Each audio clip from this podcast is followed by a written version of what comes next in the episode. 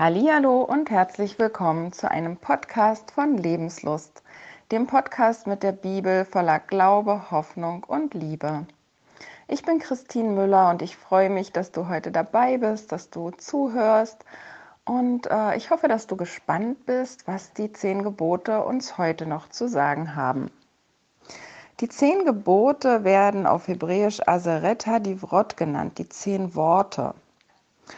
Und dieser sogenannte Dekalog findet sich zweimal in der Tora, also in den fünf Büchern Mose. Und zwar tauchen die zuerst im 2. Mose 20, Vers 2 bis 17 auf. Und dann wiederholt Mose sie nochmal in 5. Mose 5, 6 bis 21. Es gibt da ein paar geringfügige, aber ganz interessante Abweichungen. Also es lohnt sich auch mal da so ein bisschen zu vergleichen. Am besten natürlich, wenn man äh, da den hebräischen Text zur Hilfe nehmen kann, dass man sehen kann, welche Worte hat Mose vielleicht noch mal hier oder dort gewählt. Heute beschäftigen wir uns erstmal mit diesen Grundlagen und ich habe einen ganz interessanten Spruch gefunden von US-Präsident Calvin Coolidge, der sagte, die hebräischen Mörser zementierten die Grundlagen der amerikanischen Demokratie. Und ich denke, dass das nicht nur in Amerika so ist, sondern in ganz vielen Staaten dieser Welt, auch europäischen Staaten, dass man die zehn Gebote als eine ethisch-moralische Richtschnur ansieht. Dass man nicht töten soll, dass man nichts äh, Falsches erzählen soll. Wir kennen vielleicht diese Szenen aus äh, amerikanischen Filmen, wo vor Gericht dann auf die Bibel geschworen wird, dass man die Wahrheit sagt. Und diese zehn Gebote, diese zehn Worte, die hat Gott auf Steintafeln gegeben. Und wenn du magst, kannst du gerne nochmal die vorhergehenden Podcasts über Pfingsten hören. Da erklären wir das schon mal ein kleines bisschen, was es damit überhaupt auf sich hat. Und diese Steintafeln, die sollte Mose in eine Kiste legen, die in der Bibel die Bundeslade genannt wird. Das ist eine ganz besondere Kiste, die bestand aus Akazienholz, war innen und außen mit Gold überzogen. Und auf diese Kiste kam ein sehr schön gestalteter Deckel, der als Gnadenthron oder auch als Sühnedeckel bezeichnet wird. Auf diesem Deckel befanden sich zwei Engel. Diese Gattung der Engel nennt man Cherubim und die berührten einander mit ihren Flügelspitzen und standen sich gegenüber. Außerdem bestand an dieser oder befand sich an dieser Kiste an den Seiten noch Tragstangen, damit das auch eben gut ähm, ja, mobil war sozusagen. Und Gott sagt zu Mose, du sollst den Gnadenthron oben auf die Lade tun, also den Deckel auf diese Kiste und in die Lade, also in die Kiste das Gesetz legen, das ich dir geben werde. Dort will ich dir begegnen und vom Gnadenthron aus, der auf der Lade mit dem Gesetz ist, zwischen den beiden Cherubim, will ich mit dir alles reden, was ich dir gebieten will für die Israeliten. Und wir lesen auch noch mal im vierten Buch Mose, dass das tatsächlich so erfolgt ist. Da steht, als Mose in die Stiftshütte ging, mit ihm zu reden, da hörte er die Stimme zu sich reden, von dem Gnadenthron, der auf der Lade mit dem Gesetz war, zwischen den beiden Cherubim, und er redete zu ihm. Also wir haben diese Kiste, in dieser Kiste befindet sich eben diese, äh, diese Steintafeln mit diesen Geboten. Und dort, das bildet die Grundlage für die Beziehung des Volkes mit Gott. Und die restlichen Gebote, Vorschriften, die sollte Mose neben diese Lade legen als ein, ein Buch. Es gab da mehrere Abschriften von, jeder Stamm hatte eine, der König musste noch mal später extra eine haben. Und diese zehn Gebote, aber die sind wie ein, ja, hier ist es geschrieben in meiner Bibel mit Gesetz, aber das ist das falsche Wort. Also hier steht weder Torah noch Weisung noch sonst was. Hier steht das Wort Zeugnis oder Urkunde. Also diese, diese zehn Gebote waren wie eine, eine besondere Urkunde, die Gott gegeben hat, wie ein, ein Schmuckblatt, ein Deckblatt für den eigentlichen Vertrag. Wir hatten mal eine, einen Mietvertrag unterschrieben der war 70 äh, Seiten lang. Also in der Wohnung war ziemlich viel äh, verboten, vom Vögelfüttern bis zum Staublappen ausschütteln. Und es gab dieses Deckblatt. Auf dem Deckblatt standen die Namen der Parteien und die Unterschriften. Und dann erfolgte dieser, dieser lange Vertrag. Und oft ist es so, wenn wir eine Urkunde besitzen von einer Lebensversicherung, von verschiedenen Sachen, wir, wir wissen, dass dieser Vertrag dahinter steht und dass der gültig ist. Aber diese Urkunde ist erstmal die, die Basis sozusagen. Und die befand sich in dieser Kiste und bildete die Basis für das Gespräch von Gott zu Mose. Im christlichen, ähm, in der christlichen Vorstellung ist das, glaube ich, nicht so geläufig, aber im jüdischen ist das ganz klar, dass es nicht nur eine schriftliche Tora gibt, also Gottes Lehre, Gottes Weisung, sondern auch eine mündliche. Aber wir lesen ja, wie in diesen Stellen, die wir eben gelesen haben, ganz viel davon, dass Gott noch mehr Anweisungen gegeben hat, dass er mit Mose geredet hat. Und selbstverständlich wurde das dann auch äh, weitergegeben. Und wir haben diese, diese Urkunde jetzt in dieser Lade. Gott hat also noch einiges mehr zu sagen, wissen wir, ne? aber das ist erstmal das Deckblatt und diese Urkunde. Und wir schauen uns jetzt mal so ein bisschen diese Gebote an und wir sehen auch wieder einen Unterschied zwischen der hebräischen Zählweise und der christlichen Sicht. Die sind nämlich nicht einheitlich. Also im hebräischen Darstellung haben wir immer auf jeder Tafel fünf Gebote, ja, also fünf und fünf. Und im, äh, in der lutherischen oder auch in der katholischen Darstellung äh, sind es meistens drei plus sieben. Auch sind die Gebote äh, ganz einfach verschieden gezählt, sodass das zehnte Gebot in zwei Gebote aufgeteilt werden muss, damit man in der christlichen Zählweise überhaupt auf zehn kommt. Ich orientiere mich mehr an der äh, hebräischen Zählweise, weil die mir einfach, ähm, ja, einfach logischer und vernünftiger erscheint und ich dadurch eben nicht gezwungen bin, ein Gebot nochmal zu teilen, was denselben Sinn hat, zum Beispiel. Ja? Im ersten Gebot der hebräischen Zählweise finden wir also, ich bin der Herr dein Gott, der dich aus Ägyptenland, aus der Knechtschaft geführt hat und du sollst keine anderen Götter haben neben mir. Das ist das erste Gebot und ich bezeichne es als die Visitenkarte Gottes. Gott sagt hier, wer er ist. Und zum Beispiel diese Visitenkarte Gottes fehlt in den äh, christlichen Aufzählungen äh, fällt die total weg. Das zweite Gebot, du sollst dir kein Bildnis noch irgendein Gleichnis machen, weder von dem, was im Himmel, noch von dem, was unten auf der Erde ist. Also dieses, dieses Gottesbild. Und dieses Bilderverbot zum Beispiel, das äh, fehlt aus naheliegenden Gründen in der katholischen Aufzählung total. Also die haben das einfach rausgelassen. Als drittes kommt dann ähm, Du sollst den Namen des Herrn deines Gottes nicht missbrauchen. Der Name. Als viertes kommt der Schabbat. Gedenke des Sabbattages, dass du ihn heiligst.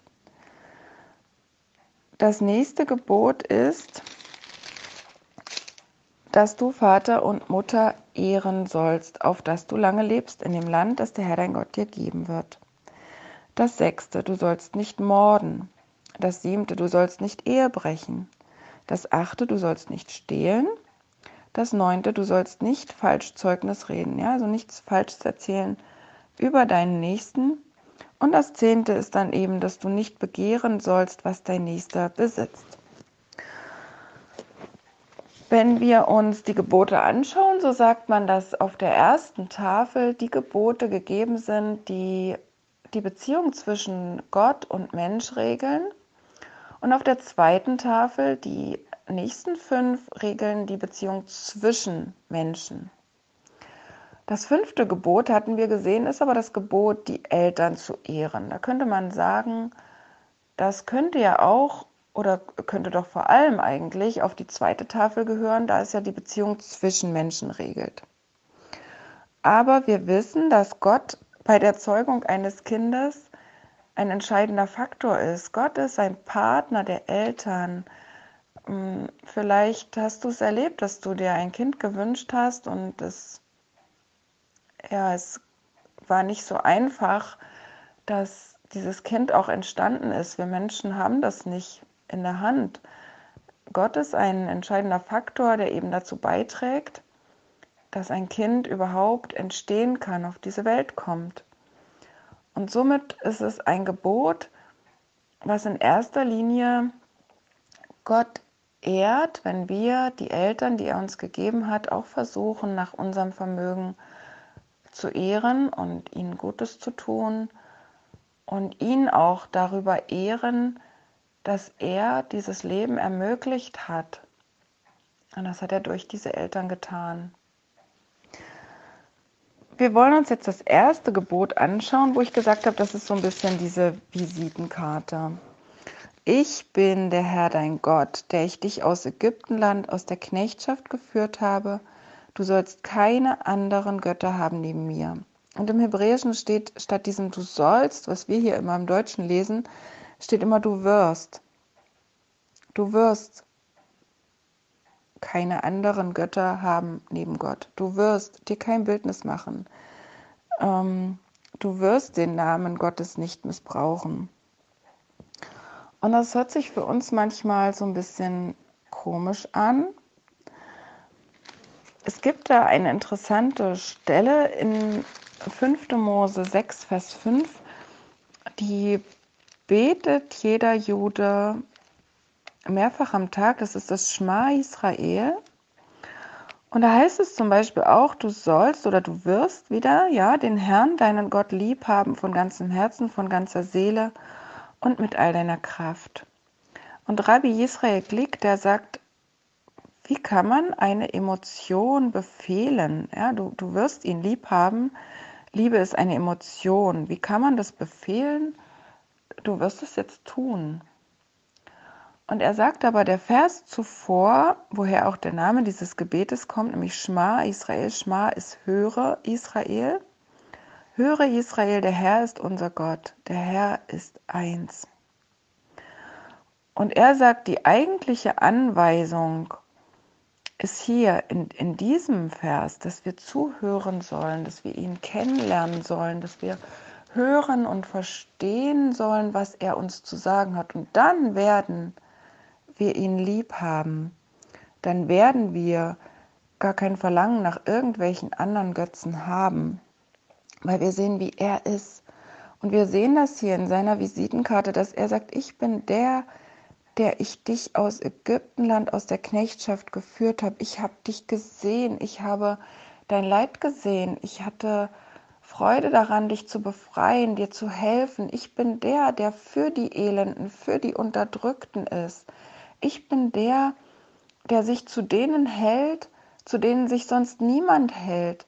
Ich bin der, der einfach da ist für Schwache, für Menschen, die nicht für sich selbst einstehen können. Und das ist, finde ich, eine erstaunliche Einsicht. Wir kennen Politiker heute, die sich ganz anders darstellen. Ja, zum Beispiel äh, der ehemalige Präsident Trump hat von sich gesagt, ich bin der Auserwählte. Das ist ein Zitat. Und ähm, es gibt in Amerika tatsächlich äh, eine hohe Prozentzahl der Kirchgänger, die ihn als den Gesalbten Gottes ansehen. Das finde ich interessant. Wir finden in der Bibel ähm, Zitate, wo wir sehen, dass Trump da in guter Gesellschaft ist. Ja? Der Pharao, so wird uns berichtet, hat gesagt, mein ist der Nilstrom und ich habe ihn geschaffen. Das steht in Hesekiel 29, Vers 9. Der König Sanherib, der Jerusalem belagert hat und ähm, ja, der sagt in 2. Könige 18, Vers 35, welche unter allen Göttern in den Landen sind es, die ihr Land aus meiner Hand befreit hätten? Oder Nebukadnezar, ein babylonischer Herrscher. Ich will auf Wolkenhöhen steigen. Jesaja 14, Vers 14. Auch der Fürst aus Tyrus, so wird uns berichtet, ähm, Gott sagt über ihn, also so spricht Jahwe Elohim, weil hochmütig dein Herz und du gesagt hast, ein Gott bin ich. Das steht im Hesekiel 28, Vers 2. Das ist also das, was diese Herrscher über sich sagen. Ich bin der Auserwählte, ich bin ein Gott, äh, wer von den Göttern kann ein Land aus meiner Hand reißen? Ich bin allmächtig. Das ist so der, der Tenor, mit dem diese Politiker, diese Herrscher sich vorgestellt haben. Und Gott dagegen sagt, dass er derjenige ist, der befreit und hilft, der sagt, ich sehe dich, ich sehe deine Bedrängnis, egal wo du bist. Und dann ist die Frage, wenn wir ihm hier zuhören, wenn wir das sehen, welchem Herrscher möchten wir denn dienen? Wer soll denn der sein, dem wir sagen, wir sehen das ja jetzt bei den, bei den Wahlen, ne? wer, wer soll uns vertreten? Wem trauen wir zu, dass er tatsächlich gut für uns sorgt? Ist das der, der sagt, ich werde auf Wolkenhöhen steigen, ich bin der, der, dem der Nil gehört, ich habe ihn geschaffen? Oder vertraue ich nicht eher demjenigen, der sagt, ich habe dich gesehen, als es dir schlecht ging. Ich bin für dich da, egal wer dich bedrängt, egal wer dich bedrückt. Ich werde dir zur Seite stehen, ich werde dir helfen. Das ist meine Wahl. Das ist meine Wahl, der Gott, der für mich einsteht, der für mich da ist. Wenn Menschen mich missverstehen, wenn Menschen mich unterdrücken, wenn Menschen ja gegen mich sind, weiß ich immer noch, wer für mich ist. Und das ist dieser Gott, der sagt, ich bin der Herr, dein Gott, der ich dich aus Ägyptenland, aus der Knechtschaft geführt habe. Ich bin für dich da, ich gebe dir Freiheit, ich gebe dir Frieden und ich gebe dir all das Gute, was du dir wünschst.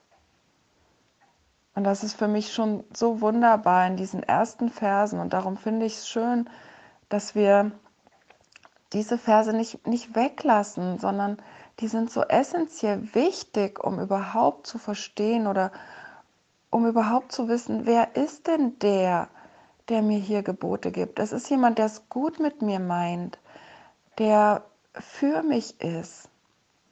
Und darum plädiere ich unbedingt dafür, das drin zu lassen, das als Grundstock zu sehen, dieser Gebote, dieser Worte, er ist der, der niemanden allein lässt, wenn es ihm schlecht geht. Er ist der, der zu denen steht, die zu ihm gehören möchten. Und diesem Gott, den möchte ich dienen, für den möchte ich leben, dem möchte ich anbeten und dem möchte ich gehören sozusagen, ja.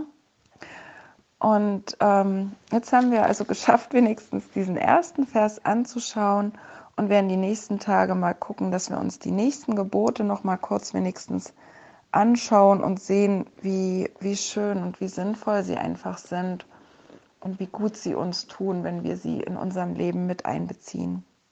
Ich wünsche euch einen wunderschönen, gesegneten Tag.